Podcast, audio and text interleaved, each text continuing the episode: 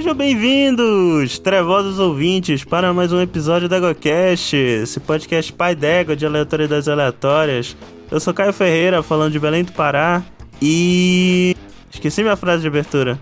É isso aí, que decepcionante. Amnésia. Falando diretamente de Palmeira dos Índios Alagoas, eu sou Dani Almeida e se Gotham tivesse um CRAS e um CAPS, metade dos problemas da cidade não existiriam. E aí, seus góticos suave? Aqui é Marcelo Rigoli, o Higgs, direto de Porto Alegre, e meu sonho durante a faculdade era fazer estágio no Arkham Asylum. Imagina o perigo. Todo dia rebelião. Eu não sei pra quem seria o perigo, viu? Ó. Coitado deles. Diga ia virar o Arlequino, né? É, Já imaginou? Cabelo de duas cores, shortinho. Isso aí.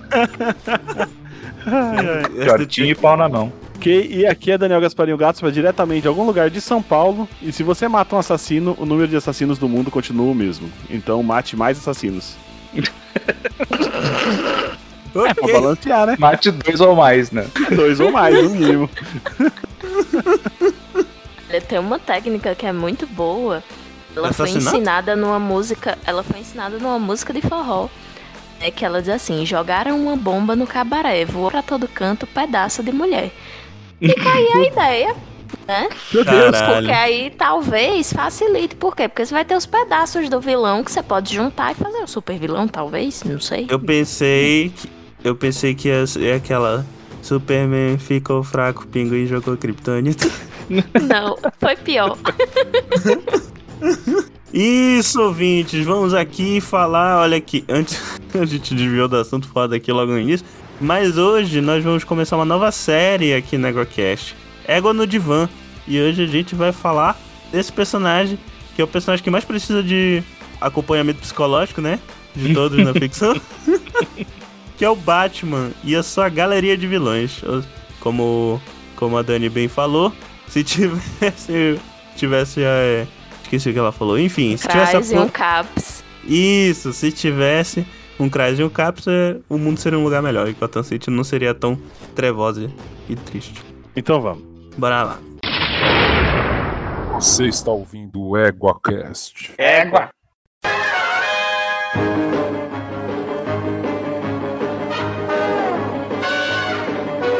Então, meus consagrados, estamos aqui reunidos, né? Pra ficar deliberando sobre como a vida do- dos cidadãos de Gotham City poderia ser mais saudável, né? Eu acho que a gente tem que começar pelo começo, né? Bruce Wayne, Bruno Dias, pro, pra quem fala espanhol, né? Bruce Wayne, uma pessoa atormentada psicologicamente, né? Com, com uma tara por morcego. Mas aí, pra isso que eu trouxe dois psicólogos formados aqui pra falar sobre, sobre os problemas do nosso querido Bruce. Bom, assim, eu acho que eu posso começar justificando minha frase de abertura, né? Uhum. Gente, eu trabalho no, no CRAS. E por que, que eu falei que se Gotham tivesse um CRAS e um CAPS, as coisas seriam um pouco melhores? Porque o CRAS, ele lida com situações de vulnerabilidade também, não apenas, né, mas também com situações de pobreza, de modo geral, de fragilidade de vínculos familiares. E todo mundo sabe que o, o, o menininho Bruce, né, ele passou por uma situação muito traumática na sua infância. Então, muito provavelmente, se lá tivesse um CRAS, ele seria acompanhado por uma equipe multidisciplinar para ajudá-lo a lidar não apenas com o trauma né, do, do- da morte dos pais, mas também para providenciar uma família substituta minimamente funcional para esse menino. Né? É porque ele não tem uma família, né? Nunca teve. O pessoal fala que o Alfred Isso. é o pai dele, mas ele não é o pai, é um empregado. Ele chama o, o Uhum. menino de patrão Bruce desde que ele era criança. Isso.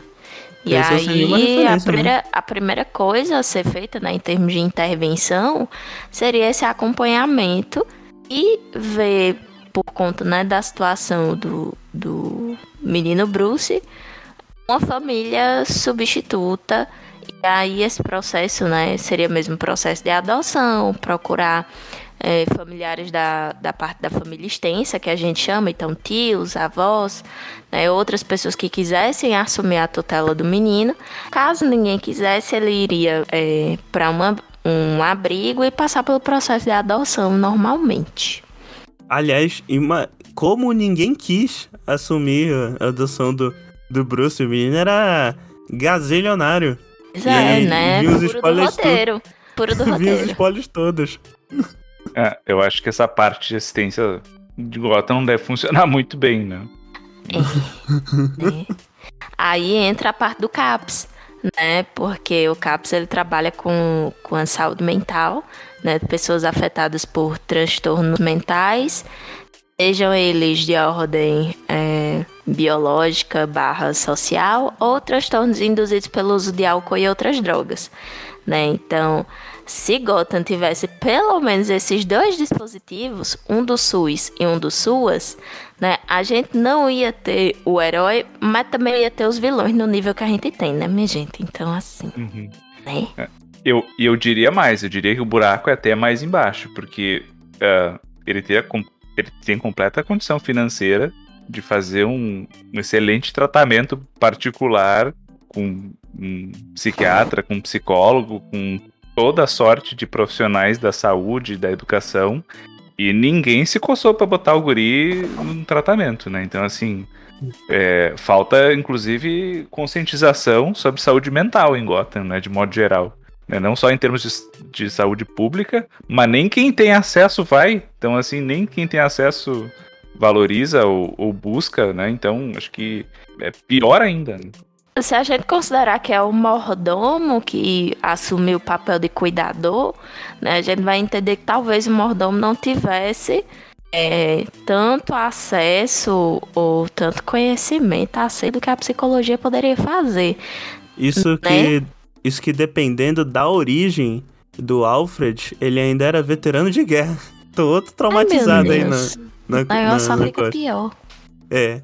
Aliás, é, no Batman. Gente, a falta que faz, né? Um sistema universal de saúde, de assistência social, não é mesmo? Na Comunista. verdade. na verdade, na, na, na graphic novel, eu acho que é uma graphic novel, não, não chega a ser um arco. Do Batman Terra 1, essa é, é uma das origens do, do Alfred, que Uhum. ele era médico de guerra e Uhum. lutou no. Não lembro se na Guerra do Vietnã ou não. E aí ele cria o Bruce pra ser um mini soldado desde a morte dos pais. Então é pior ainda no- nesse caso. Jesus Cristo, abuso psicológico. Sob dessa criança. Inclusive, esse acho que essa é a origem do, do filme novo que tá pra sair, né? Então, Hum, olha aí. Muito, muito bem. Por isso que ele tá sad boy daquele jeito. exato. Por isso que o Ben Affleck foi, foi interpretar o Batman. Porque o Ben Affleck sempre faz papel de gente desiludida com a vida. Se quer Uhum. alguém mais desiludido com a vida do que o Batman, É, É o ele Ben bem- Affleck. o É Ben bem- Affleck é o papel perfeito pro Ben Affleck. A arte imita a vida, né? Exatamente. É, Sem Bom, como, a, mas... É, como a Dani falou, né? A profilaxia aqui teria sido importantíssima, né? Porque o problema começou cedo, né? Não, não raro, né? A gente vai ter esses personagens de, de quadrinhos, tanto vilões como os, os heróis, com um histórico, algum histórico de trauma, de luto, de perda, de alguma coisa, né? Então, quando a gente fala aí do, do pequeno Bruce, né? Ou do pequeno Bruno Dias, a gente vai ter um- uma situação bem clássica de trauma na infância, né? Então, não só vai ter a perda dos pais, que é uma situação de luto já bem difícil para uma criança passar, mas a forma como ele perdeu os pais é o que a gente considera como um trauma, né? Então, ah, que é a pessoa ou vivenciar nela ou testemunhar alguém passar por uma situação de morte, lesão grave ou violência sexual, né? Então, ele testemunhou a morte dos pais, né? Então isso é considerado um trauma que deixa ele exposto a toda sorte de problemas futuros, né? E, Sem eu não sei. que ele não tem rede de apoio para o enfrentamento desse trauma, né? Porque não é que porque você tem um trauma forte ou impactante, digamos assim, que você nunca mais vai poder levar uma vida normal, entre Ah, aspas. não. Né? Existe tratamento para tudo isso, mas esse tratamento ele é facilitado quando o paciente ele tem uma rede de apoio e suporte. Nesse caso, a gente está falando de uma criança tem zero rede de apoio e zero É. afeto, que é uma coisa muito importante para o desenvolvimento cognitivo da criança e para o desenvolvimento social também.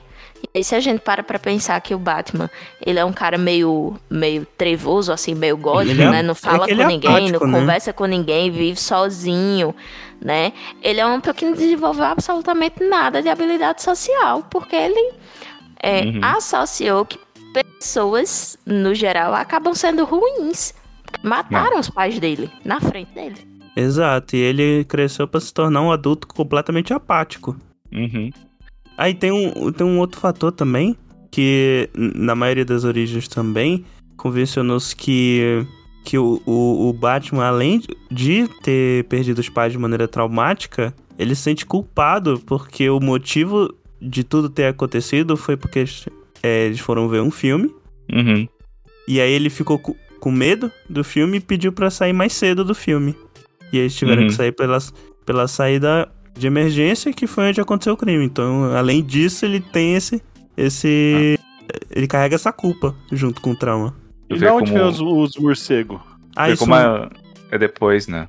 não tem. Isso varia muito de história pra história. Por exemplo, uma história que até foi abordada na trilogia do Nolan é que ele teve um encontro com, com os morcegos antes.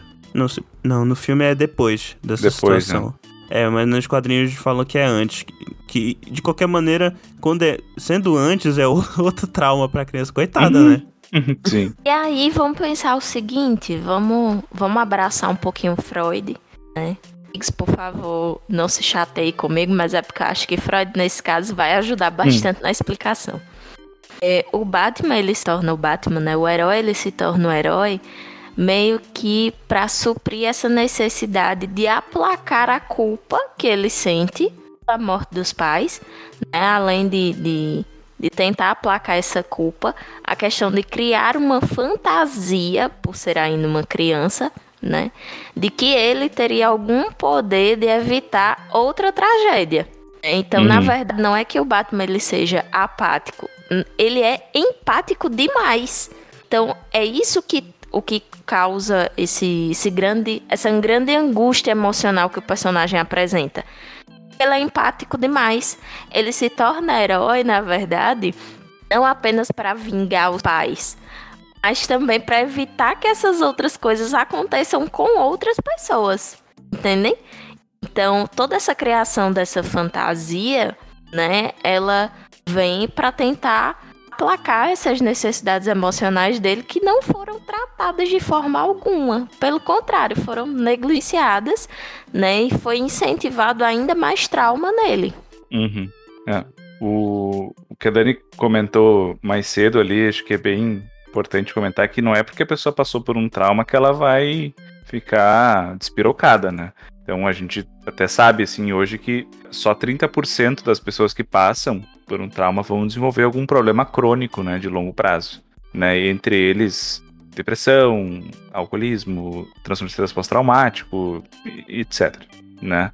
E, e mesmo dessa parcela de 30%, né, eh, a maioria são tratáveis, né? Então, assim, a pessoa deve buscar ajuda, né? Infelizmente, a gente sabe que, em média, as pessoas demoram 14 anos para buscar ajuda depois de um trauma. Então, não, não seria exceção o caso do, do Bruce Wayne, né? E isso que, que- outra coisa que a Dani falou que é super importante, que são os fatores de proteção, né? Fatores que vão, assim, influenciar a pessoa para ir para um desses desfechos ou para outro, né? Então, por ele tinha apoio nenhum, e, eh, as pessoas ali que, ta- que era o grupo de apoio dele foram as que morreram, ele ficou com um mordomo que, né, por mais que talvez ele se esforçasse, eu não sei se, se ele era a melhor pessoa para dar conta disso, né? E aí, como a Dani falou, ele achou as piores formas possíveis de lidar com, com esse luto e com esse trauma, né? Que acabou, na verdade, expondo ele a novas retraumatizações e novos problemas ao longo da vida, né? E eu acho que talvez o que, que o Caio colocou como uma, como uma apatia, eu veria até mais como uma, um processo de, de inibição emocional mesmo, assim, né? Que muitas pessoas que, que passam, passam a ficar duronas, assim, né? Ficam é, botando assim, as emoções embaixo do tapete, né? Aí fica sempre mais sisudo, não acessa muitas emoções, porque quando acessa é o caos, né? É muito sofrimento. Então. Isso aí, ah, geralmente, essas pessoas sisudas e que barram as emoções pra baixo do tapete, elas são as mais emocionais possíveis. Só É. que elas são tão emocionais, mas tão emocionais que elas erguem uma barreira para que ninguém acesse essas emoções delas. Elas são Exatamente. extremamente sensíveis a tudo que acontece. Né? Então, ah, é só é só fachada, né? Na verdade. Até mesmo todo o simbolismo, né? A o, o simbolismo da coisa toda, né? A máscara, a capa, a luva, ele tá todo coberto é para evitar ter contato com outras pessoas. Então, acho que nesse caso, o simbolismo da, da, da coisa toda é bem importante pra gente entender também como é que funciona, como é que foi construída né, essa realidade mental do personagem. Uhum. Sei lá, parece que essas pessoas são talvez mais. mais. mais. É, como é que fala? É, voláteis seria uma palavra assim, tipo assim, de, de do nada dar uma explosão e acontecer alguma coisa. Instável É. isso, né? Instáveis seria? Não sei a palavra. É, em psicologia, né, generalizar é sempre um erro, né? Mas assim, não dá pra dizer que todas são assim, mas tem um efeito que eu chamo de efeito panela de pressão, né? As emoções e os estressores que a gente passa, o ideal é a gente conseguir ir lidando com eles ao longo do tempo, como uma panela de pressão que a gente põe no fogo e aos poucos, né, aquela sempre esqueço o nome do mecanismo em cima ali, aquela ventoinha, enfim Válvula. aquela válvula, né, vai liberando devagar, né? E, e a vida é o fogo embaixo, né? Então é uma visão bem positiva de vida aqui. Mas é, os- são os Vida estressores, é fogo né? mesmo. A vida é fogo. E aí, o que acontece com essas pessoas, muitas vezes, é que por não ter mecanismos saudáveis de, de lidar com as emoções e com as situações, isso vai acumulando. E aí vai, isso vai estourar ali na frente. Não necessariamente como um rompante de raiva ou algo assim, mas pode ter outros desfechos, né, de, de doenças e mentais, né, que, que podem surgir disso, né, de não lidar bem com as coisas ao longo do tempo. Abuso de álcool, abuso de outras Isso. drogas, né? Tudo isso. Isso, exatamente. Não é que a gente seja tipo um copo e as nossas emoções sejam água e vai colocando, colocando, colocando, depois não caiba mais. Sim. Não é isso. É porque como essas pessoas não têm formas de lidar, elas não aprenderam a lidar com as coisas. Isso. Então chega um momento que ela vai precisar lidar. É a questão toda é essa, gente. É igual quando, quando a gente tá na faculdade e deixa pra fazer o trabalho em cima da hora, a gente vai precisar fazer ou então a gente vai ficar sem nota. Então chega um momento que essas pessoas vão precisar lidar com alguma carga emocional, senão elas vão ter alguma outra consequência, né? geralmente consequências muito mais negativas. E aí quando elas entram em contato com essa emoção, elas não, não sabem lidar. E pode acontecer é, rompante de raiva, pode. Pode acontecer crise de choro, crise de ansiedade, é, insônia, mudança de hábito de alimentação, então come demais ou não come nada, sabe? Isso pode se expressar das mais variadas formas. Mas tudo isso podia ser evitado, né? Com a construção de habilidades de enfrentamento. Uhum. Aliás, a, a Dani tinha falado mais cedo da ideia do, do, do Bruce ser mentalmente, que se diz, tipo, ele, é, ele ser uma criança, na verdade, não ser um adulto, porque ele não, não teve, ele não passou por esse processo de aprendizado e amadurecimento, né? Não de uma maneira saudável. Eu lembro até de ter visto um vídeo que, que era um- uma pessoa que tava criticando aquela leitura que hoje em dia já é bem batida, né? Daquele psicólogo no, no livro dos anos 60, a, a- como é que é? A Sedução dos Inocentes, né? O, Hum. o nome do livro, de, de que ele falava de, de relações homoeróticas entre o Batman e o, e o, e o Robin, né? Aí, nesse vídeo, o cara falava que o, quando o cara ele fazia essa leitura, ele não entendia o, o conceito do, do Robin. É que não era um, um, um relacionamento nesse sentido, era, era porque o Batman, por ser um- mentalmente uma criança, ele só sabia se relacionar com, com crianças, com adolescentes, ele não sabe se relacionar com, com adultos. Hum. Não, não conhecia essa. Tô até dando uma olhada aqui na, na peça, mas que viagem, né? Ah, Pois, Mas- eu não conhecia a Sedução dos Inocentes? Isso Não. virou, isso Eu virou até não. meme em, em alguns desenhos. Essa É por- sedução dos ino- dos inocentes não foi o que, que deu o start lá do. Do selo, sim. É que Sim. era anos 50, anos 60, não tinha muita controle, assim, do que... do que ia nos quadrinhos nessa época. E por conta desse livro, criou-se um, um selo lá de moral e bons costumes que os quadrinhos tinham que, que seguir. É. Não eram obrigados, na verdade, a seguir o selo, Uhum. mas eram pressionados a seguir. É, eles Sim. faziam um próprio, um próprio departamento interno de. como se fosse uma, uma autocensura, né? É porque tinha umas capas bem, bem interessantes de quadrinhos dessa época. Deixa, eu- deixa eu ver se eu acho uma. Porque Ah, assim, né? Quando a gente fala que o Batman não sabia se relacionar com adultos, porque ele não teve um desenvolvimento mental por etapas. Né? Ele foi forçado a amadurecer muito cedo e aí acabou pulando algumas etapas de desenvolvimento. E quando a gente fala sobre maturação cognitiva, é muito interessante que esse processo realmente seja um processo, uma sequência. Porque é a partir desse processo de maturação, que envolve inclusive relações sociais, envolve afetividade, e o- ser humano, de modo geral, vai desenvolvendo seus conceitos do que é ética, do que é moral, né, do que é amizade, do que é amor, e uma série de outros conceitos que hoje, a gente já adulto, pensa neles como conceitos que sempre existiram. Mas na verdade a gente aprende sobre eles quando a gente está crescendo no nosso processo de crescimento.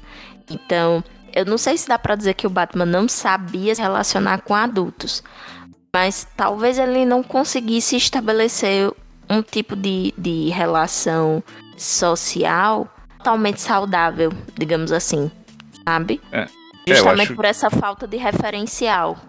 É, eu acho que ele aprendeu a manter a fachada, né? Que é quando ele é o Bruce, né?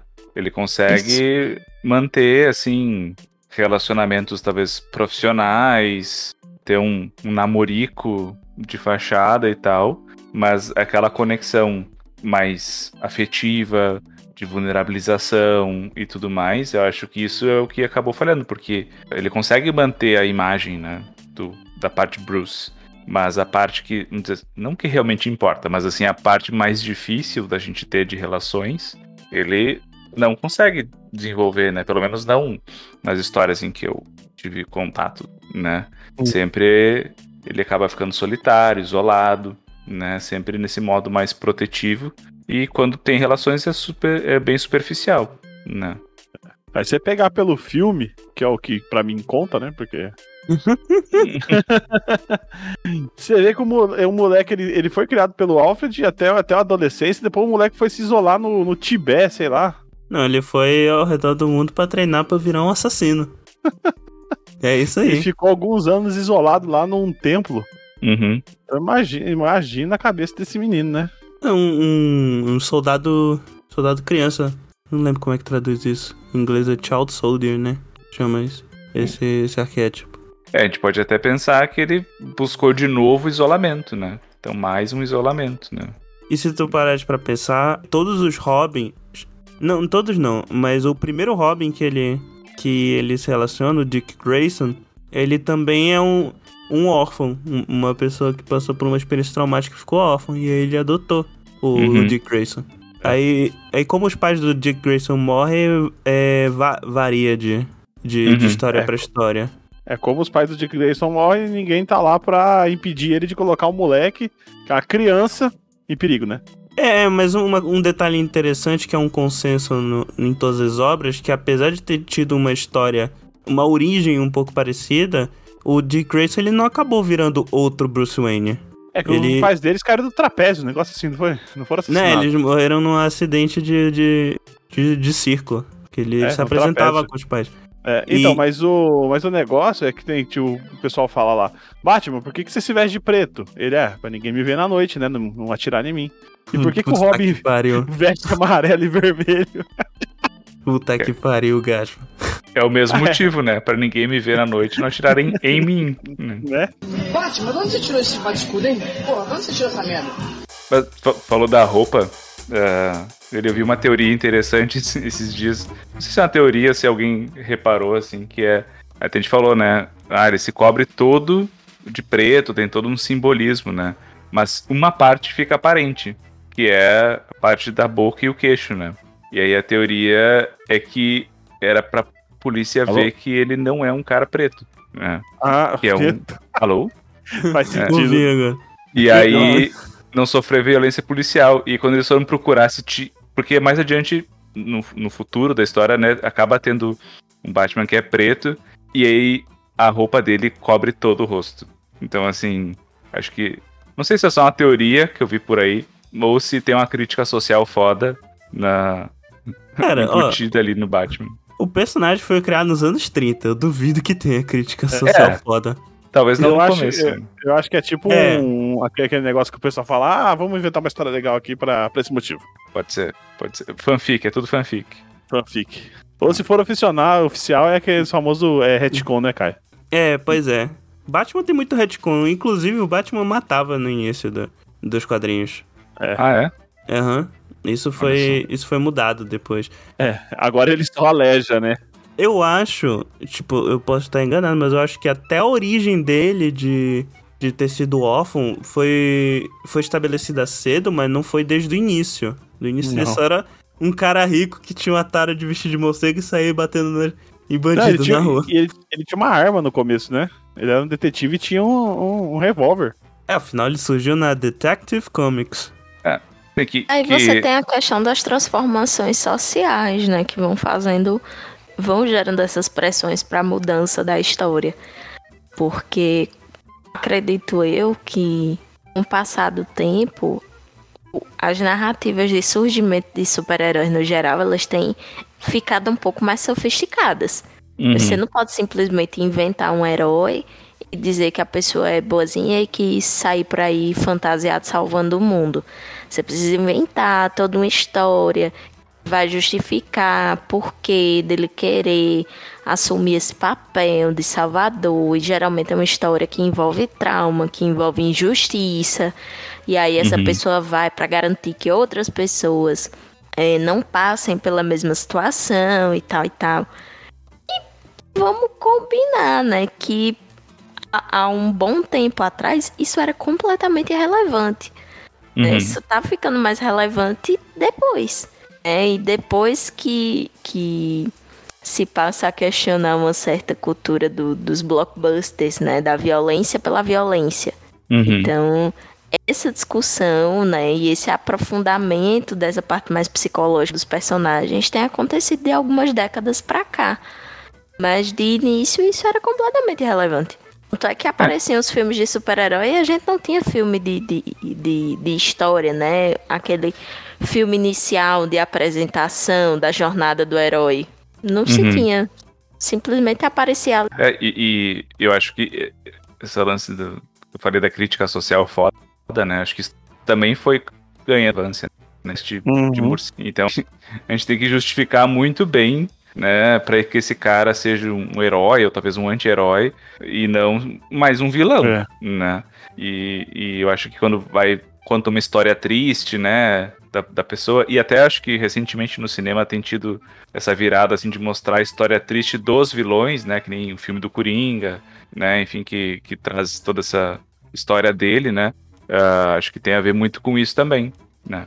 Aliás, sobre o. A gente pode até aproveitar isso pra puxar o gancho, que coitado do Batman, a gente já definiu aí que um- uma boa terapia, um acompanhamento desde a infância teria resolvido o problema Bastante. dele, né?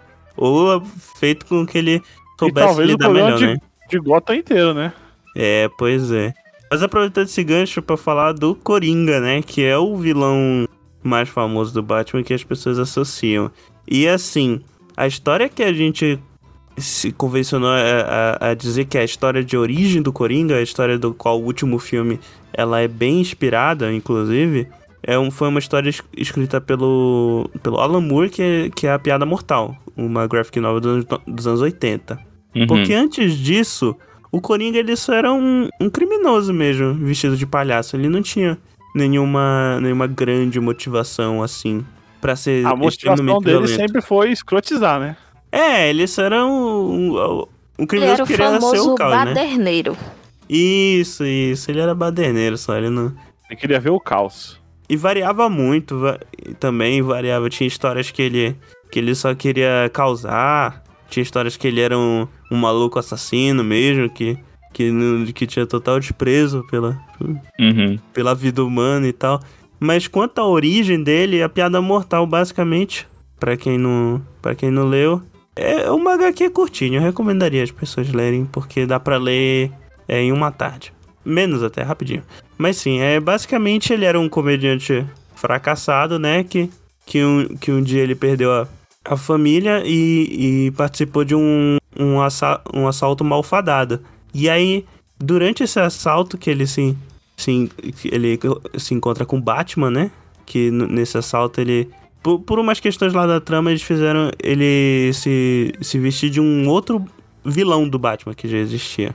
E aí o Batman acha que ele é esse, esse vilão, mas, mas ele não é, né? Ele só tá vestido do vilão.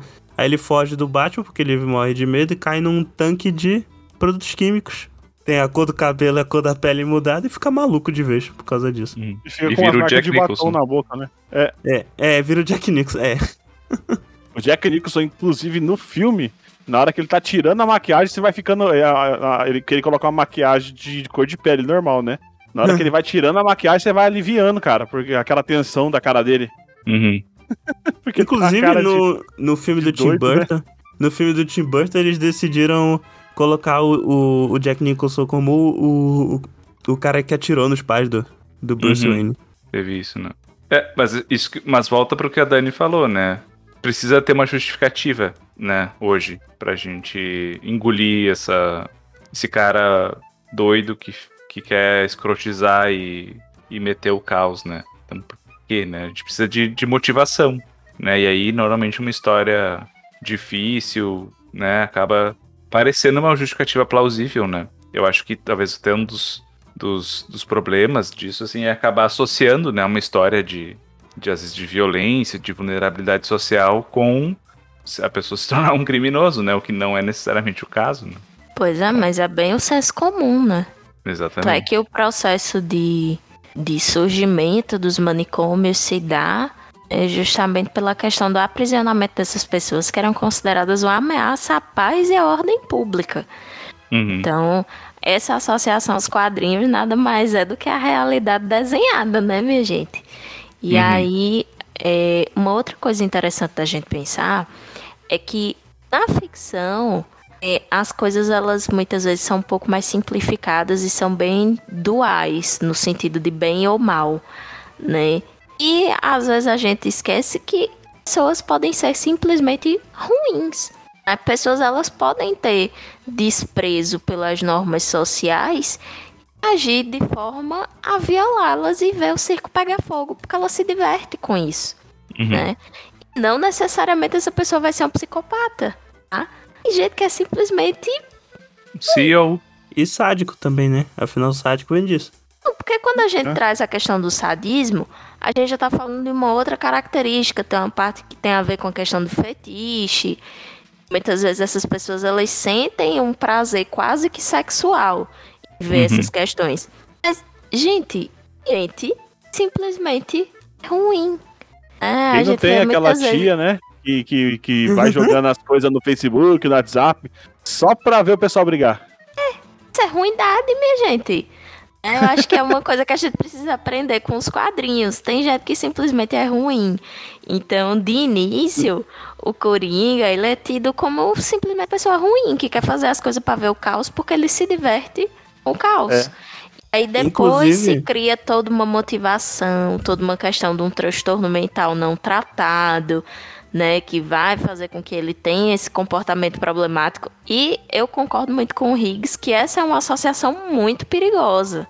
Porque na maior parte das vezes, pessoas com transtornos mentais não tratados, elas fazem mais mal a si mesmas do que aos outros. É, isso é a perpetuação de um estereótipo, né? Uhum. A gente tem essa necessidade da justificativa, né, do comportamento humano. Né? A gente tem muito essa tendência a avaliar pelo lado da motivação, né? Qual, por que, que a pessoa fez isso? Tem que ter um porquê.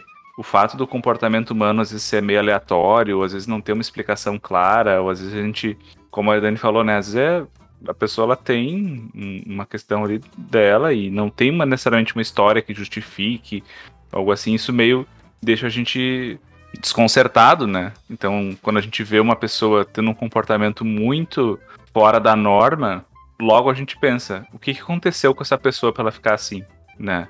Como se o certo fosse a pessoa ser, aspas aqui, normal, né? Dentro do, do, do conceito de normalidade daquele, daquela sociedade. E se alguma coisa desvia é porque aconteceu alguma coisa, né? Alguma coisa ela passou, fizeram alguma coisa com ela, né?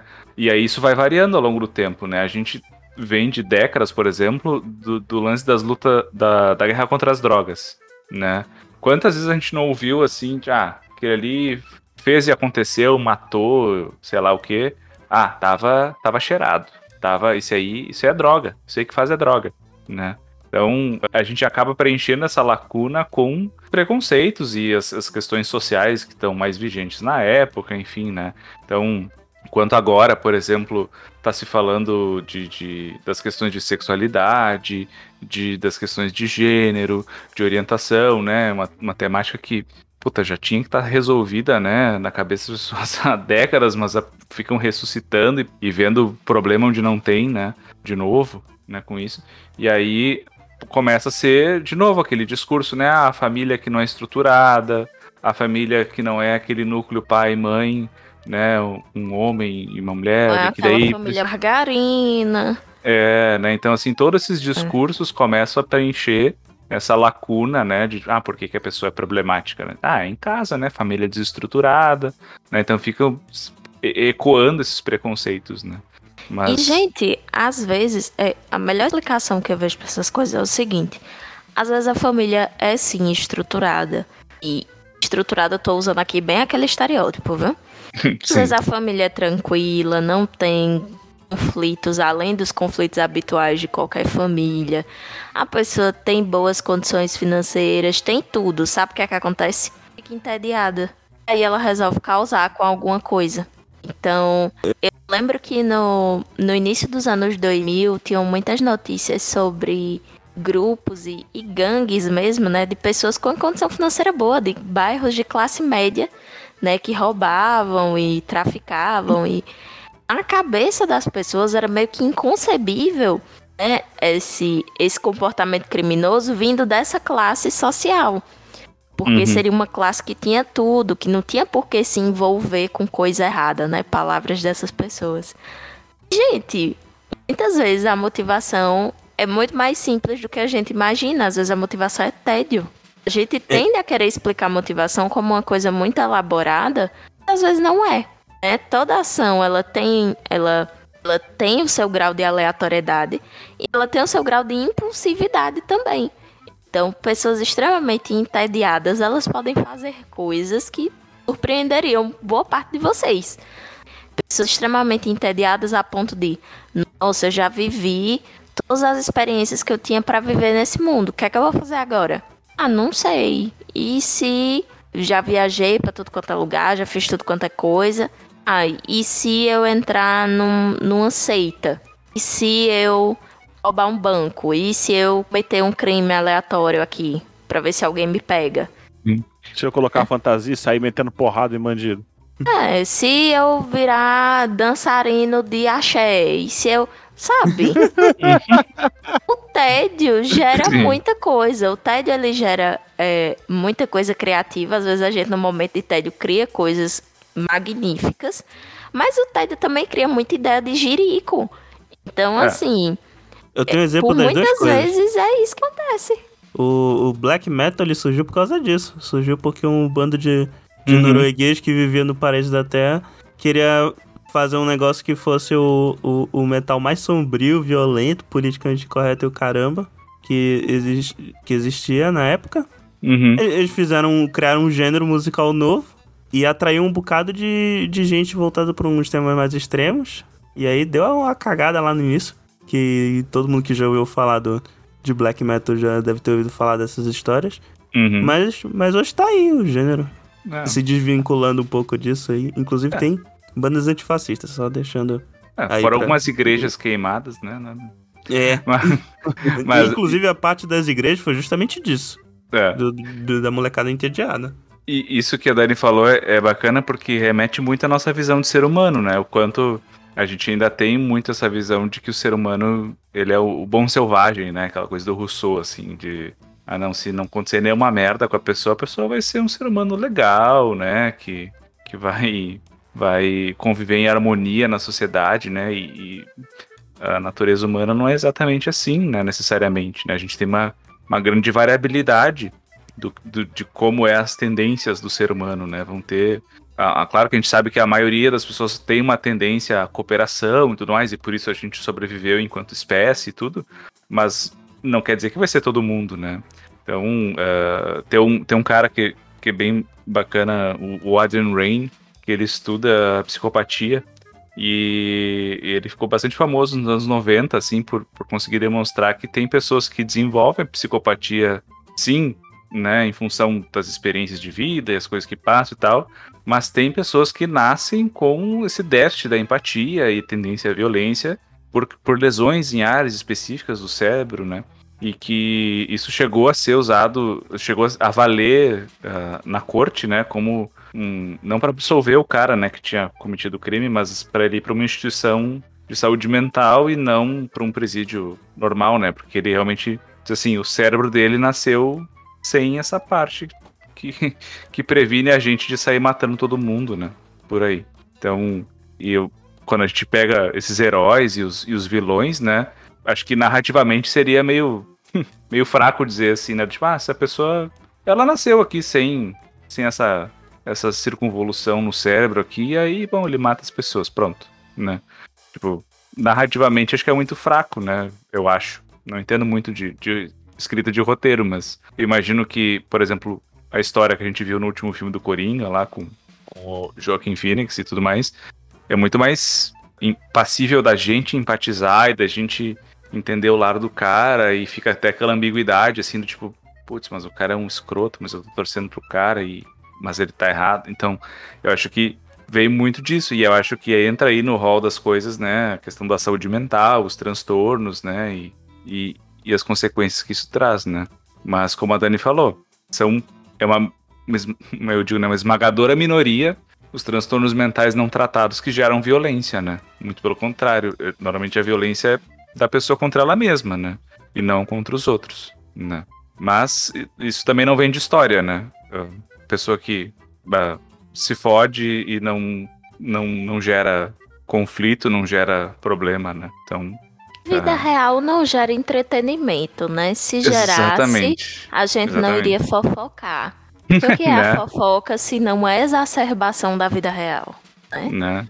Que e não aí... é o quadrinho, senão uma fofoca ilustrada. Né? Exatamente. Hum. Então, como, como a gente tem uma necessidade né, de procurar padrões, ser humano ele é uma máquina de encontrar padrões, isso é incrível. Hum. Você uhum. vê isso desde bebezinho, assim. É, é, muito fofo, inclusive, os nenéns encontrando padrões, porque eles fazem a gente besta. Né? Eles pegam uhum. um negócio, você entrega o um negócio na mão dele, ele vai e joga. Aí você pega e entrega na mão dele de novo, ele vai e joga de novo. Porque ele tá percebendo ali um padrão, ele tá aprendendo. Então, sim, seja a cadelinha do seu neném e vá buscar o negócio que ele jogou todas uhum. as vezes. Porque ele tá aprendendo ali. Ele tá percebendo um padrão. Aí é justamente por isso, né? Por nós sermos essa temos essa grande necessidade de encontrar padrões para entender o funcionamento do mundo, que é tão difícil lidar com coisas que não têm padrão, coisas que não têm explicação. Então, quando a gente vai criar as nossas histórias, as nossas histórias elas têm uma explicação, elas têm uma razão de ser. É tudo aquilo que a gente chama de arco narrativo funciona dessa forma, né? É, e os próprios estudos de criminologia, por exemplo, né, eles vão falar sobre motivação do crime, eles vão falar sobre o ambiente, os fatores socioambientais que podem ter contribuído à história de vida do indivíduo. E, na verdade, né, vou ser até um pouco nihilista aqui, a verdade é que a gente não tem tanta explicação assim não, gente. Boa parte das explicações elas são inventadas. Elas não existem de verdade boa parte das coisas acontecem, como o Higgs falou, pela aleatoriedade do comportamento humano, né? Então, essas explicaçõezinhas, né, do, dos vilões, dos heróis, tudo tintim por tintim, com motivações muito bem definidas, com conflitos muito bem definidos, isso é absolutamente ficcional, mas tudo que vocês imaginarem. É porque tem muita coisa que é aleatória. Ah, por que, que o cara resolveu se vestir de morcego? Sei lá, ele achou que o morcego era ágil e, e Sim. conseguia se disfarçar no escuro e foi isso. E morcego não precisa dormir para se alimentar, ele, ele é um predador e tal e tal. É. Às vezes foi isso. Ah, por que, que o cara se veste de palhaço?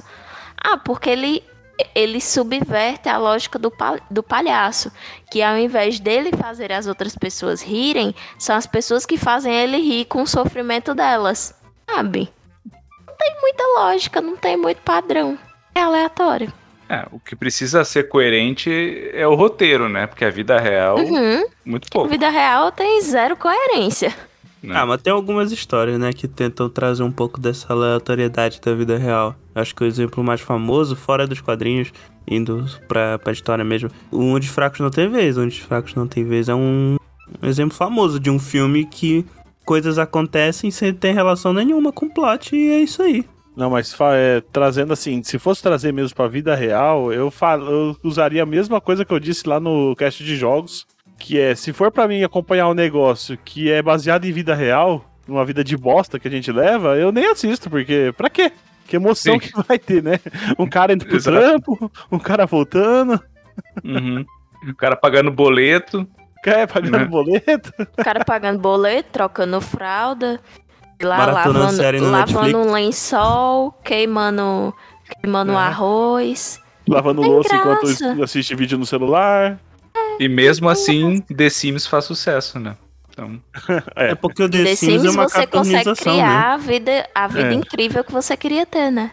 Essa é Ou verdade. torturar as pessoas, né? E você Ai. pode jogar a pessoa na piscina e tirar a escada se ela tá se desagradando. O que pode Tá ser feito aí? na realidade também, né?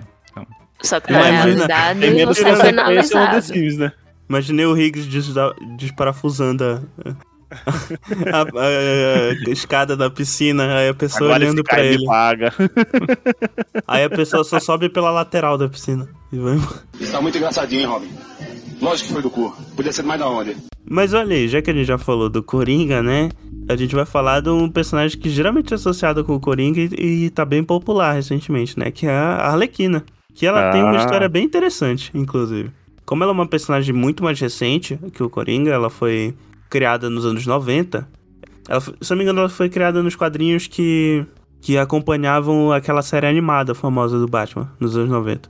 Uhum. Que foi. E esses quadrinhos foram criados pra. Como eles foram criados pra popularizar a animação e foi feito pelo mesmo time da animação, ela foi basicamente criada ali mesmo, na animação. Então a gente tem um exemplo recente de toda a história dela, e isso não mudou muito quando ela foi canonizada no, nos quadrinhos de fato. E, e adaptada para outras, pra outras mídias. Então a história dela é a seguinte: ela era um. um o, o Rigoli, do, do É. Asilo Arkham, que aí conheceu o Coringa e apaixonou nele lá. E foi isso, decidiu por algum motivo é, ficar que nem um Coringa, sei lá, emular o Coringa e tal. E ser parceira de crime dele. E caiu num relacionamento mega abusivo. Uhum. Basicamente isso a história dela. E é um elemento mais recente que tem trazido. que foi trazido nos quadrinhos. E agora foi. agora tá sendo representado nos filmes, com a personagem e tal. Ela se livrando desse relacionamento tóxico e buscando outras relações mais saudáveis. Por exemplo, na animação recente da Alequina que. Que eu, eu não vi ainda nenhum episódio, mas eu sei que o pessoal elogia muito. Ela. Eu, eu sei, pegando spoiler aí da, do, da animação, se alguém se, se importar em, em- em Uhum. pegar spoiler, sei lá, pula aí uns segundos. Mas ela passa a se relacionar com a. com a, com a Era, com a Era Venenosa. Isso tem nos quadrinhos também. Que era um relacionamento bem mais saudável do que com o Coringa.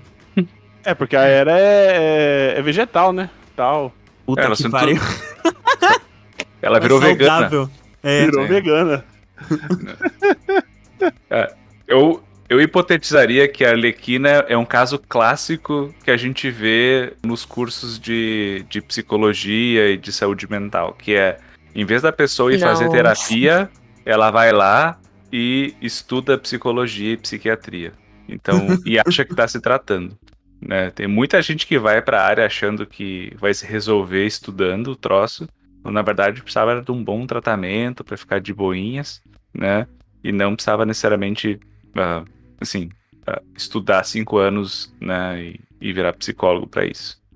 Sim, e ainda tem alguns profissionais que pintam a, a, a Arlequina como alguém que tem transtorno de personalidade borderline, né? Ah, é? Porque é? porque não tem aquela associação sempre de que pessoas border é, podem ser mais vulneráveis a pessoas é, com comportamento antissocial, vulgo Uhum. psicopatas, né? Uhum. E aí alguns estudos de criminologia apontam, né, que quando se tem aqueles casais criminosos, geralmente eles identificam traços é, de transtorno de personalidade antissocial em um e traços de transtorno de personalidade borderline no outro. E aí Uhum. acaba desenvolvendo esse comportamento meio dependente um do outro, né? Onde se tem uma relação onde o border e uma relação de dependência e de proteção, enquanto o outro aproveita da boa vontade, né, Uhum. alheia. O Uhum. transtorno de personalidade borderline, ele é um. Vou ser bem sincera aqui com vocês, por favor, conselho, não me cancele.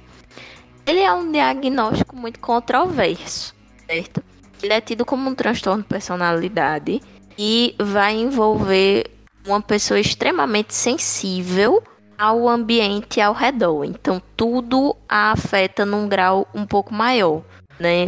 Fazendo um paralelo, Sabe aquelas pessoas que a gente fala que tem aquela doença dos ossos de vidro, que qualquer coisinha aquela pessoa quebra? Como se o borderline fosse assim, só que emocionalmente, Uhum. né? Como se ele fosse mais sensível emocionalmente e qualquer coisinha ameace essa integridade emocional, né? Aí eu digo que é um, um, um transtorno controverso, porque a maioria dos diagnosticados com border são mulheres, né? Então, será mesmo que você tem uma fragilidade emocional exacerbada? Será que não é questões ambientais? Os marcadores biológicos eles são muito incipientes. É, geralmente essas pessoas elas vêm de um histórico de negligência e de abuso parental.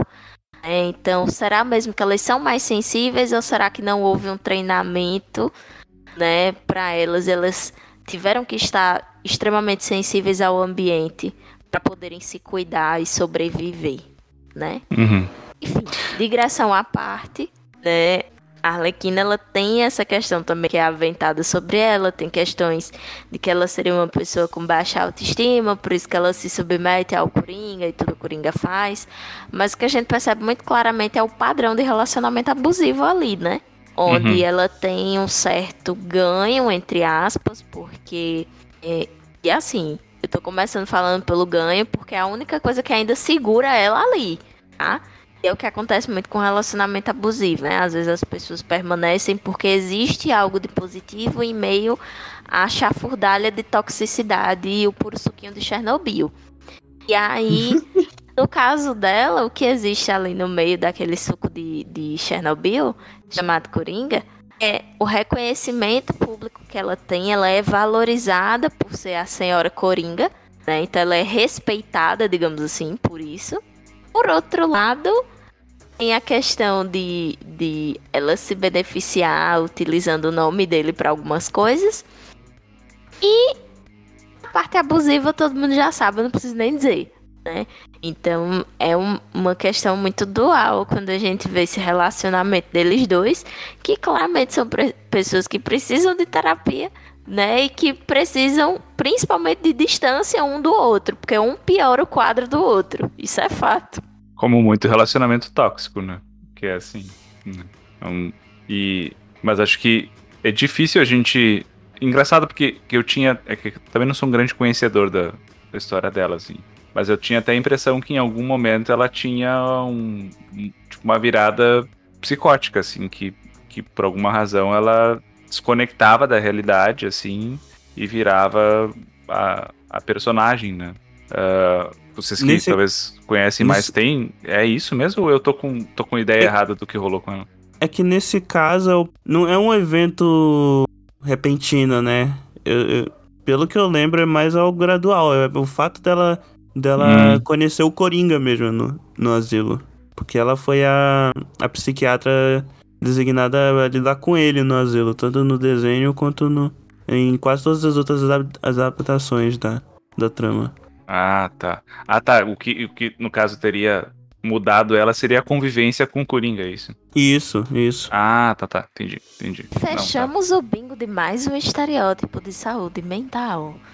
Né, onde a- os transtornos mentais são contagiosos. né? Vamos Sim. fechar o bingo do preconceito. Mas assim, talvez, né? Dá pra gente fazer várias hipóteses aqui de que ela estivesse num ambiente mais opressor e aí viu na forma do Coringa se comportar uma forma de liberdade que ela não tinha cogitado que ela poderia ter.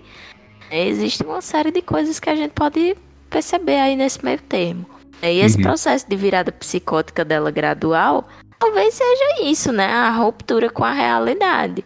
Vamos pensar o seguinte, ela tá em Gotham, gente. Ela olha pros quatro cantos, é só loucura, babado, confusão e gritaria, né? E ela trabalha sendo terapeuta do Coringa. Então, assim, né? Será, será se tinha supervisão? Talvez não. Talvez faltando supervisão e psicoterapia? Talvez. Pois é. né? Então, são vários fatores que contribuem para uma sensibilização, né? E uma fragilidade emocional. E também não deve ser nada fácil ser mulher em Gotham, né?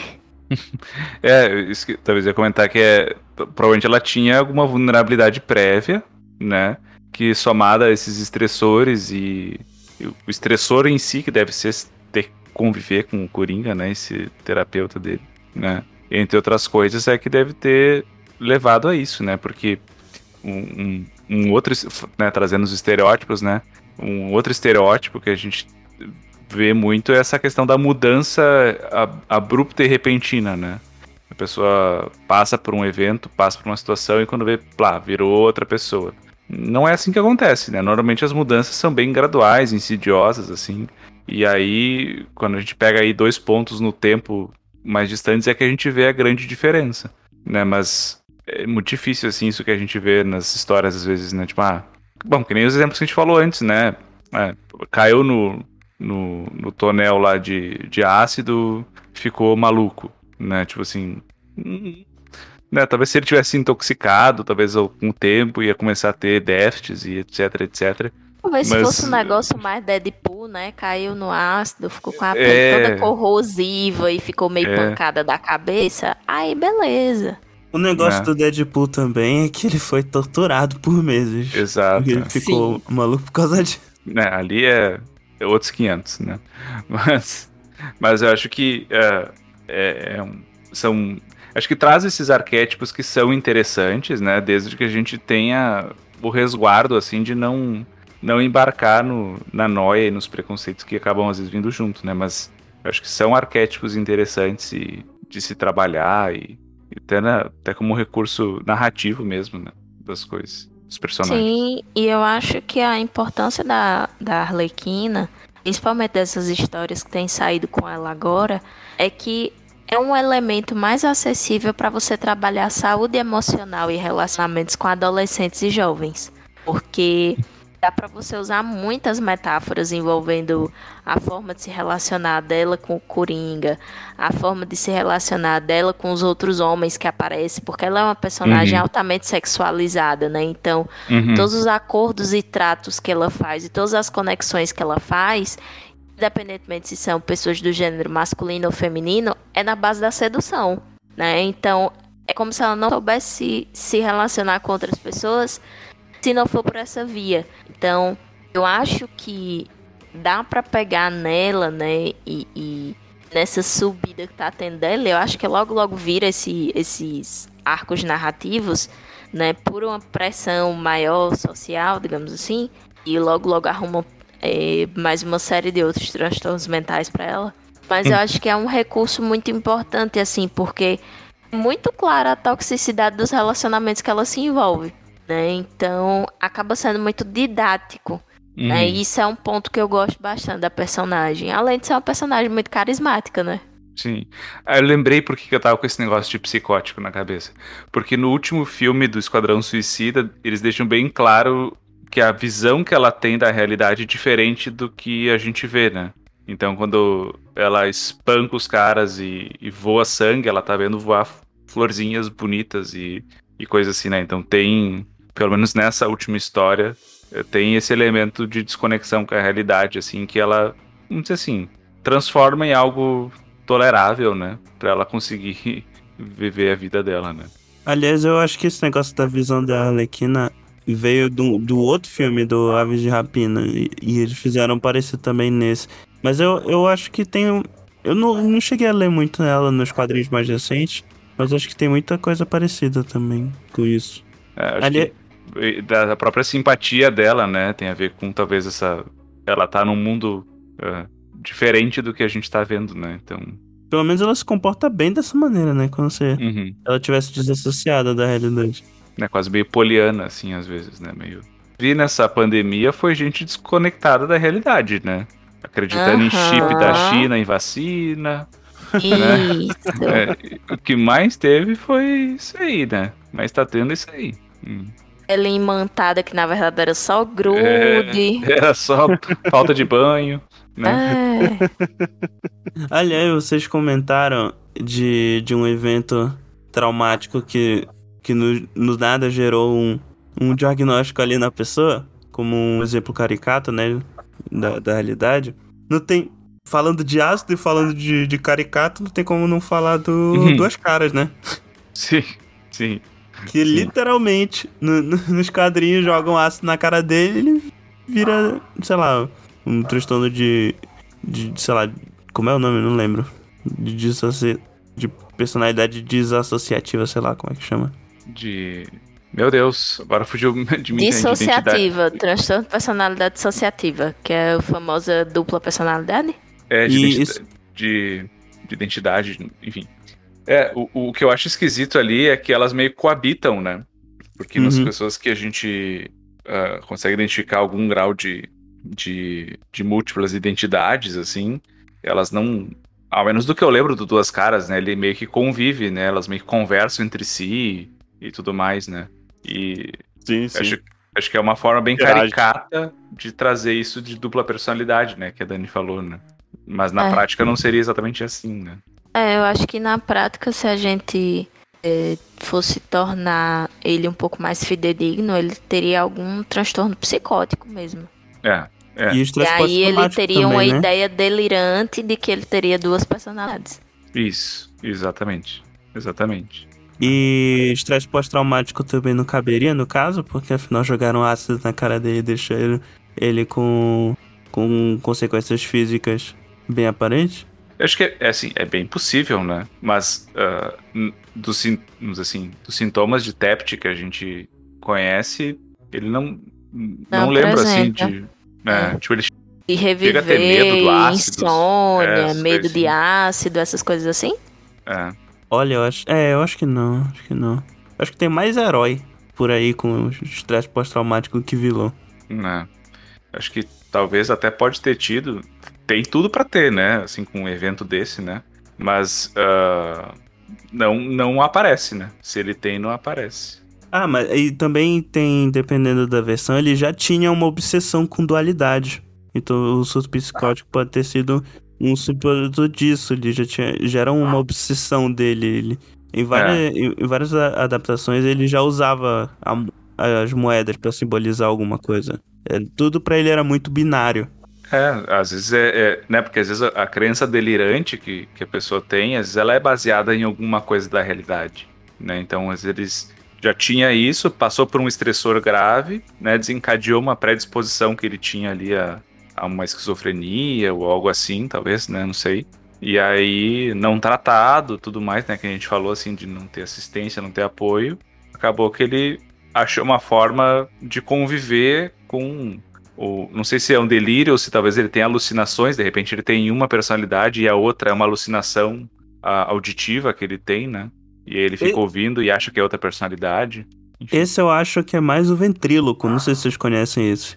Que o ventríloco é um personagem que o, o que é o, o ventríloco, né? Que é o é um é o, o ventríloco no caso e tem o boneco que é o Scarface, que é o boneco do, do ventríloco e ele é tipo um gangster. E ele é como um gangster e tal e o e o ventríloco meio que se comporta como um, um capanga do Scarface.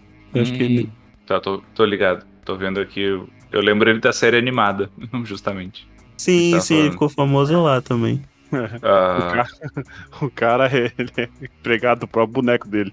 é, é. Esse seria um bom exemplo de, um, de uma alucinação junto com delírio, né? Ele alucina que o boneco fala, que ou que a voz que ele emite, né, no caso, é, vem do boneco, né? E não dele.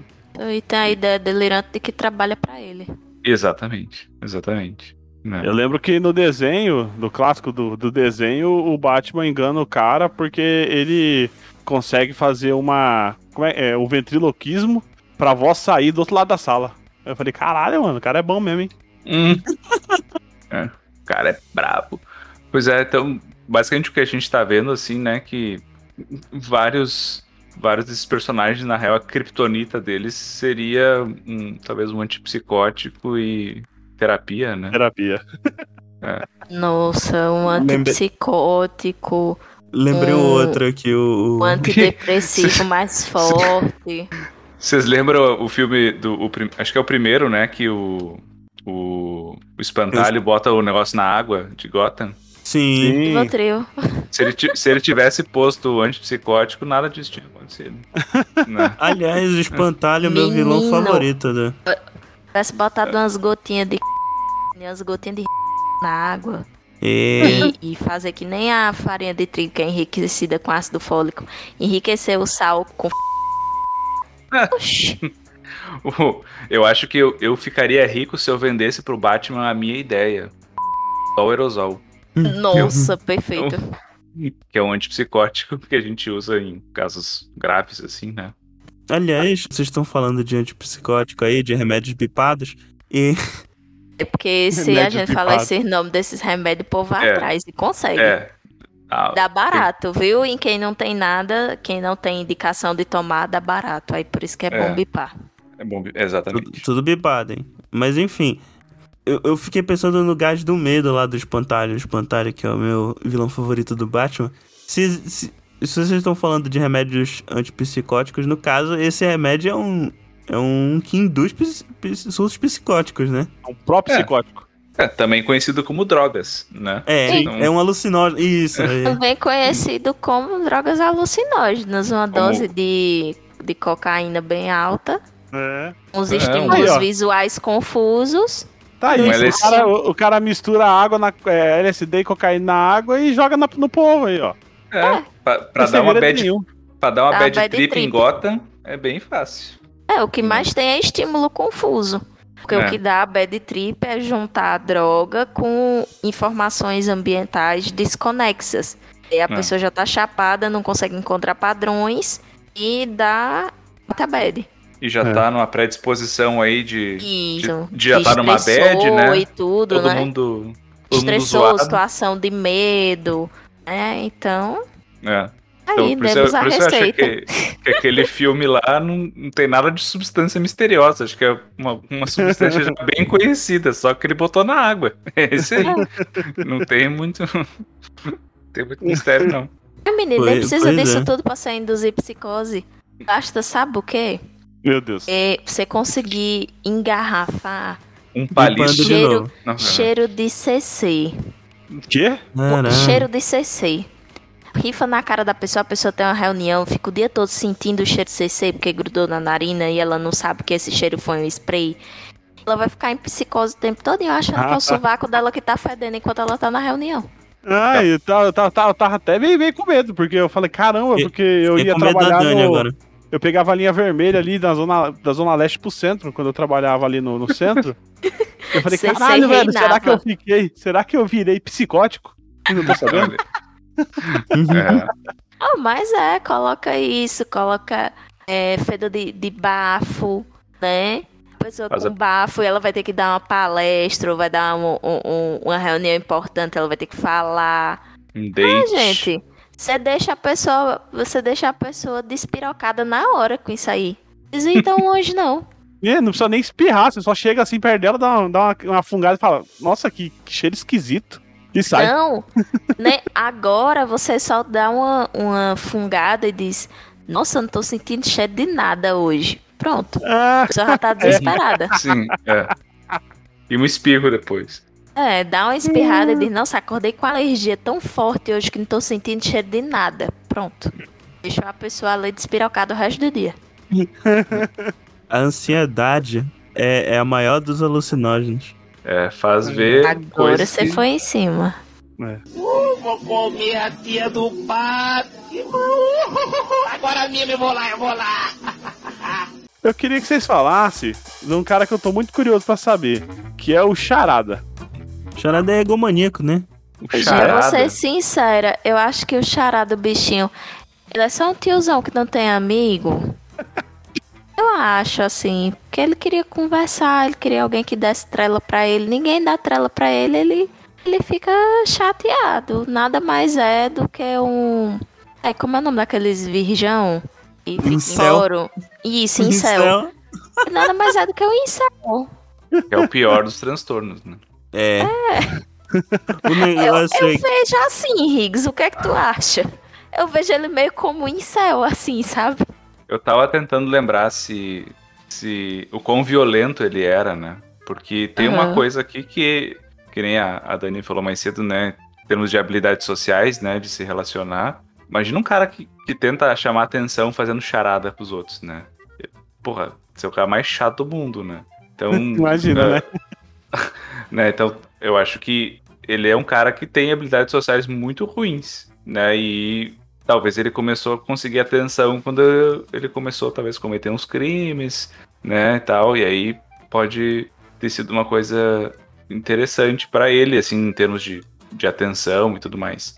Mas o que eu fiquei pensando é o quão agressivo ele é, né? O quão, assim, não agressivo, mas o quanto ele, por exemplo, ele chega a matar, ele chega fazer Eu- muito... eu- Eu, acho que, eu acho que sim, né, ô, Caio? Você acha que se o Batman não acerta as coisas dele, tem um, um time aí e uma e um negócio. Porque eu acho que se ele, se ele for, fizer charada por charada, ele não. Só por fazer, eu acho que ninguém ia ligar, né? Acho que ele tem que envolver um perigo iminente, É porque- uma bomba, um, alguma coisa assim. Isso, é porque, assim, dependendo da. Eu vou pegar um exemplo mais recente aqui, que eu não sei. é, não sei quantos aqui tiveram contato. Por exemplo, os jogos da série Arkham. Nesses jogos, eles trabalham até bem um pouco a, a, a ideia de que, na verdade, o charada, ele, é- ele, tipo, é uma pessoa bem egocêntrica e parte dessas charadas é que ele, ele faz a, as charadas meio que como uma forma de, de, de validar ele mesmo, sabe? Tipo, como, como se... Como se fosse um, um ato de autoindulgência, sabe? Pra Uhum. chamar atenção e pra, pra ele mostrar pras pessoas o, o, o, o quanto ele é, é foda de fazer essas charadas complicadas Uhum. que... Gente, isso só corrobora meu ponto de que, na verdade, o charada é um incel. É, mas eu acho isso também. É, porque, é, porque eu, eu tava pensando no quanto, dependendo assim do quanto violento e quanto, assim, assassino e tal ele for, ele vai mais pra um lado, talvez, de um, tipo, um serial killer tipo o Zodíaco, assim. E quanto menos ele for, mais ele só é um cara muito ruim de, de relações sociais e que meio narcisista, que chama atenção através da, É. da Eu é mais inteligência, então. É, só que vai ele é meio obcecado com esse negócio de charada, né? Porque se a- ele. Tipo assim, se a pessoa errar a charada dele, aí tem, tipo, com a consequência severa, né? Tipo, ah, aí ele vai cometer assassinato, aí ele vai E escrotizar. ele é. E ele também, nessas obras mais recentes, ele é obcecado pelo próprio Batman.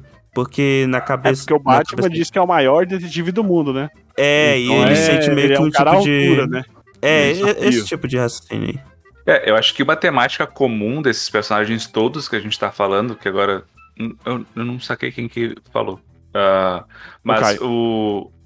Caio falou que é o lance da obsessividade, né? Ser obcecado Nossa, por algo. Foi tu? É. Então, assim, o. Porque eu acho que isso talvez até seja como recurso narrativo, assim, de ter temáticas dos personagens, né? Então, é obcecado pela dualidade, é obcecado pelo caos, é obcecado pelo, por charadas, é Hum. obcecado por vingança e justiça, né? No caso, Batman. Então, acho que todos eles acabam tendo um- um- uma coisa de obsessividade, assim, e de, e de- que vira um, né, uma coisa nível de ficar obcecado com alguma temática, né? Eu acho que isso também ajuda a criar o personagem, né? Então, uh, que talvez se as pessoas não fossem, se eles não fossem tão obcecados por uma temática específica, como a Dani falou, ia ser só mais um incel, não ia ser um. um... É, passa batido. Tanto não. os heróis quanto os vilões mais carismáticos, eles têm um traço de, de personalidade obsessiva bem elevado. Né? Porque eles vivem em função da obsessão deles. Todos Isso. eles. Então, é, eu concordo muito com, com o Higgs quando ele fala de que na verdade o, o charada ele tá no, no espectro, né? Que de um lado tá o incel de fórum e do outro lado tá o serial killer. Eu acho uhum. que ele transita muito por ali, né, uhum. mas o pano de fundo é o mesmo, de tipo, não tenho habilidades sociais uhum. pra uhum. ser uma pessoa minimamente interessante, ter um papo legal, porque eu sou obcecado com charadas. Uhum. É, é, de todos eles, é a motivação mais próxima da realidade que a gente tem. É. Não, Todo na verdade tem o Bane, que... que... é, que é obcecado por bomba e crossfit. esse, esse é bem realista, né? Sim. Mas se a gente pensar bem e, e colocando o charada dentro de um balaio onde ele é um incel, e justamente por conta dessa falta de atenção ele acaba eh, fazendo ataques, nossa, é o personagem mais factível que tem de todo o universo do, do Gotham. Acho que todos, todos eles, se a gente diminuir o botão da ficção, né?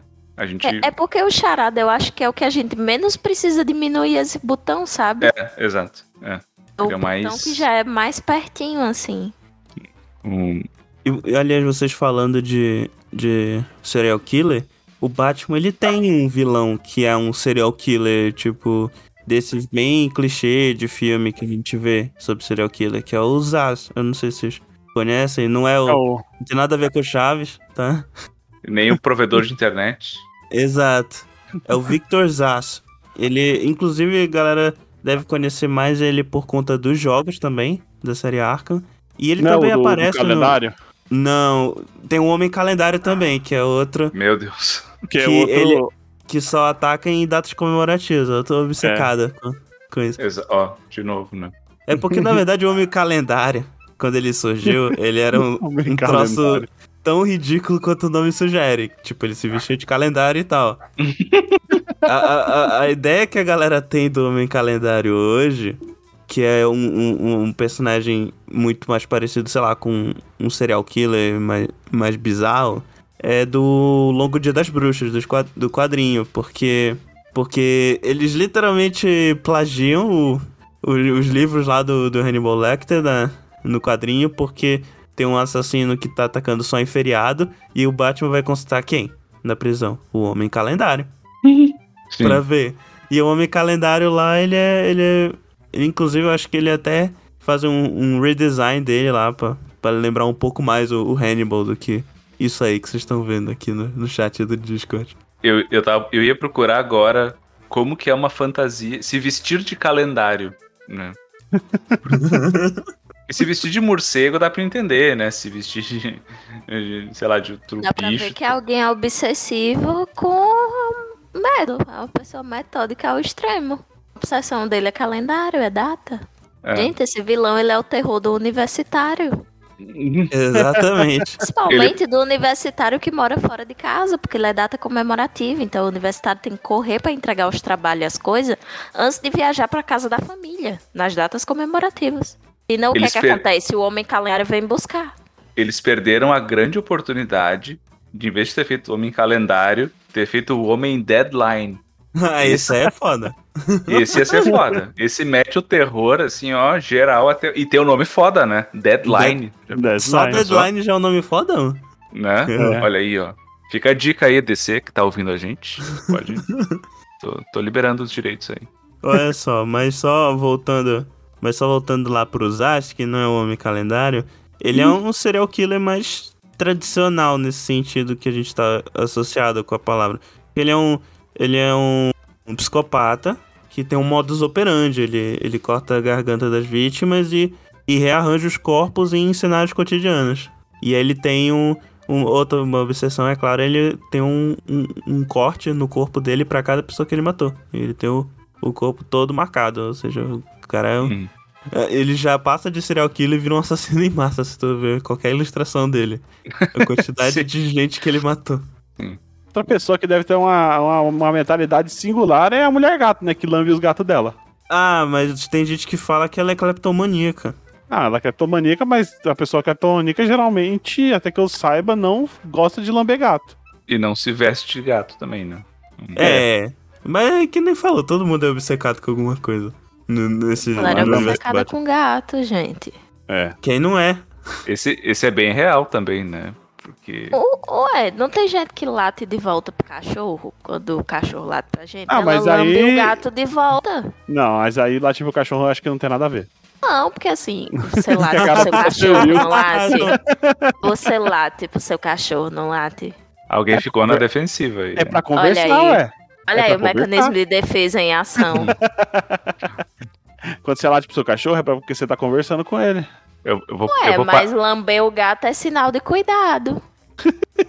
É, tá bom. Ô, o gato que se lambe no, no processo de autocuidado ali, tá fazendo sua limpeza. Se o tutor do gato lambe o gato, logo, Ok, né? Acho que. Exato. Enfim. Ah, porque Acho... Não pode falar. ela. A, ah, sim, porque ela é uma ladra, né? A mulher gato, agora eu lembrei, né? Sim, É. ela é uma, ga- ela é uma gatuna. é uma gatuna. Ah. É, Olha só. é que eu acho que eles entram muito nessa também de ficar dando uma forçada na metáfora, assim, né? De tipo, ela é gatuna, mulher gato. É, e eu Ah, acho que essa parada né? dela lamber. Eu acho que essa parada dela lamber é só pra sexualizar, viu? Não, é com Eu certeza. também. Até porque Ah, em é. inglês, né? É lick the pussy, né? Então Olha aí. fica mais problemático ainda, né? Ok. Pois Exa- é. Exatamente, mas eu acho que a maioria das pessoas põe ela nesse negócio de ser cleptomaníaca, porque, assim, várias adaptações é, é meio que algo. É uma compulsão dela mesmo. Ela. ela... No filme com a Michelle Pfeiffer lá, com, que acho que é do Tim Burton, ela não tem um evento também que ela cai de um lugar e. É, e os É, gatos ali- ali, ela ali e ela sim. revive. É. Não, que ela revive, eu acho que é o filme da Hail Berry. Agora tem isso também no da Michelle Pfeiffer. Não, a Michelle Pfeiffer, ela meio que cai do prédio. Ela, parece que ela morreu, aí os gatos lambem ela e, sei lá, é um gato radioativo. É é da rua de Gotham? Deve ser mesmo. Radioativo. Deve, deve ser. Pior que deve ser. Mas, mas ela tem também esse lance de ter um evento, assim, que dá uma. Uma. Uma... Então, e no caso é ela, é essa daí da, da Michelle Pfeiffer que é ela que lambe os gatos. Nesse filme aí. Ela, né? Então, É, ver, ela tá querendo emular o bicho. É. Ah, até porque eu sou. Minha, meu- meus conhecimentos são totalmente baseados em filme, né? Então. Uhum. Ima imagino, mas se fosse essa noção de querer roubar as coisas, gato não rouba muita coisa. Tinha que ser, sei lá, um corvo. Mulher É, corvo não soa a- muito a- atraente. A compulsão dela deveria ser derrubar as coisas de cima da mesa, alguma coisa assim. Tentar no teclado. É, não poder ver Exatamente. subir, é, ficar dentro de caixa. Ficar com cara de julgando as pessoas o tempo todo. acordar às três da manhã pra pedir comida. Sentar com a bunda na cara do dono, essas coisas.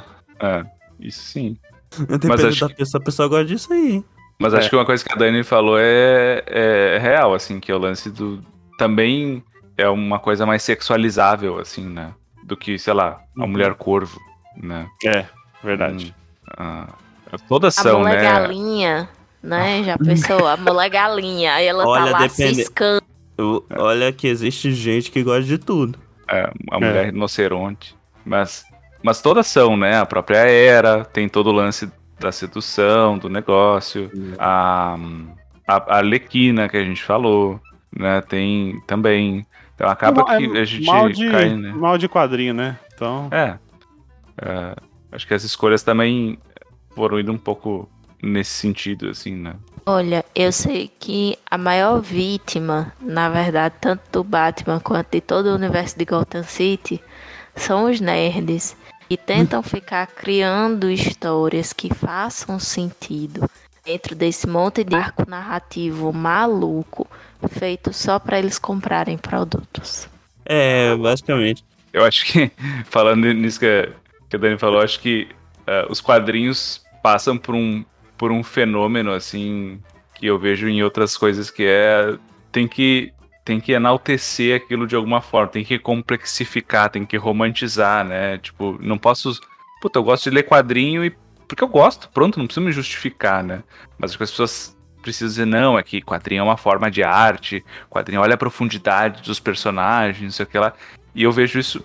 É como eu gosto, pra mim é difícil de ver. Mas em coisas que eu não gosto, tipo futebol, eu vejo muito assim, nossa, o futebol arte, e não sei o que lá. E, tipo, cara, tu pode olhar teu joguinho de bola ali, não precisa assim ter todo um discurso romantizado sobre o que, que é e tal, cara. Só, só curte teu rolê aí, ninguém precisa, né, transformar num negócio mega intelectualizado e artístico e louvável. e pra assim- consumir, É, pode só dizer que você gosta de ver gente fantasiada dando porrada uns nos outros, gente. Tá tudo bem. E é Pronto. assim, por exemplo, quadrinho é de fato uma forma de expressão artística, mas tem umas histórias besta de gente fantasiada dando porrada nos outros, não faz com que deixe de ser.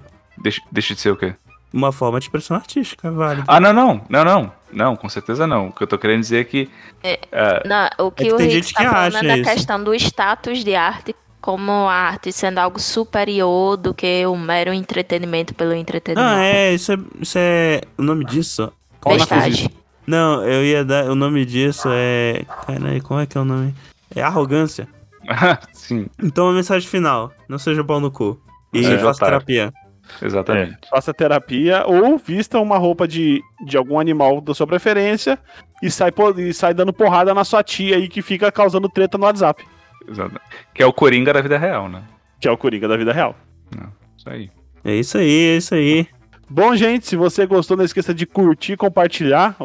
Hoje a gente trouxe dois monstros aí pra, pra falar sobre, sobre esse, esse, esse tema aí que a gente não saberia falar com pessoas normais. Brincadeira, meu. Ô, louco bicho. tanto, tanto no profissional quanto no pessoal, né? É. Bom, pessoal, é, não esqueça de compartilhar aí com seus amigos, que é muito importante esse compartilhamento aí. Você pode entrar em contato com a gente por contato arroba eguacast.com.br ou pelo site www.eguacast.com.br e aporteira.com.br barra eguacast, que pelo poder aí da... Ia falar da, da loucura, mas vai me pegar mal, né? Poder da obsessão. Pelo poder da obsessão, vai sair incrivelmente no mesmo lugar. Você também pode. Você também pode seguir obsessivamente a gente no Twitter ou no Instagram. Os dois são arroba EguaCast. Ou você pode nos ajudar obsessivamente com o seu dinheiro. Né? Que é. Você pode nos apoiar aí com o Padrim ou no PicPay, que é padrim.com.br barra EguaCast ou picpay.me barra EguaCast. Ajuda aí a gente pagar o nosso Obsessivamente. ajuda a pagar nossas sessões aí, que tá ficando foda. Ajuda- nos ajude a pagar nossa terapia. Por favor. Pois bem, né? E agora, sai, é que acabou a sessão, né? Aí, se vocês quiserem entrar em contato aqui com, com os nossos psicólogos, eles vão passar depois aí o contato profissional, tem que pagar. Mas se vocês quiserem ver conteúdo gratuito deles aí, Dani, onde é que os- as pessoas te encontram na internet? Menino, olha, basicamente o pessoal me acha perto de onde acha o Higgs. É lá no, no portal Deviante. Né? Eu escrevo textos sobre psicologia, neurociência, políticas públicas de modo geral. Também gravo spin notícias com as notícias mais inusitadas, bizarras, diferentonas da psicologia. E também tô lá no SciCast, né? falando de ciência, falando de psicologia, falando de saúde, conversando as bobajadas porque ninguém é de ferro. E se vocês quiserem conhecer um pouquinho mais do meu trabalho profissional como psicóloga, é só acessar meu site sertãopsi.com. Olha aí que chique. É, Muito menina, bom. agora eu tenho um site, ó. Olha aí, a pessoa é. Quando tem um site é outro nível já. Bom, e eu tô. Bom, tô nos lugares aí que a Dani falou, né? A gente tá meio que. A Por gente é aí, na vizinho, né? Vizinho É. de porta, assim. E- é, o mesmo, es- mesmo estado, inclusive. É. E o, o meu. Minhas, minhas arroba é tudo a mesma coisa, né? Então é arroba Marcelo Rigoli. E vocês me acham aí no- nos Twitter, nos Instagram, nos. No Tinder eu não tô mais, mas o- nas outras redes eu, eu tô. E eu acabei de checar que meu site ainda está no ar, é marcelohigoli.com. Olha só. Tá Olha bem aí, desatualizado. Tem que mudar tudo aqui, mas tá lá, tá no ar, tá no ar. Mas é só gente estilosa, né? Pô, com site tudo. Me vê ali com cara de safado no template ainda, que não, a gente não mudou. Ah, aliás, eu só queria, pra terminar o episódio, só queria fazer um, um, um pedido. Eu queria saber o que, que o Cortella tem a dizer sobre o Batman. O Batman, que vem do grego do bate-bate, que significa bater no vilão.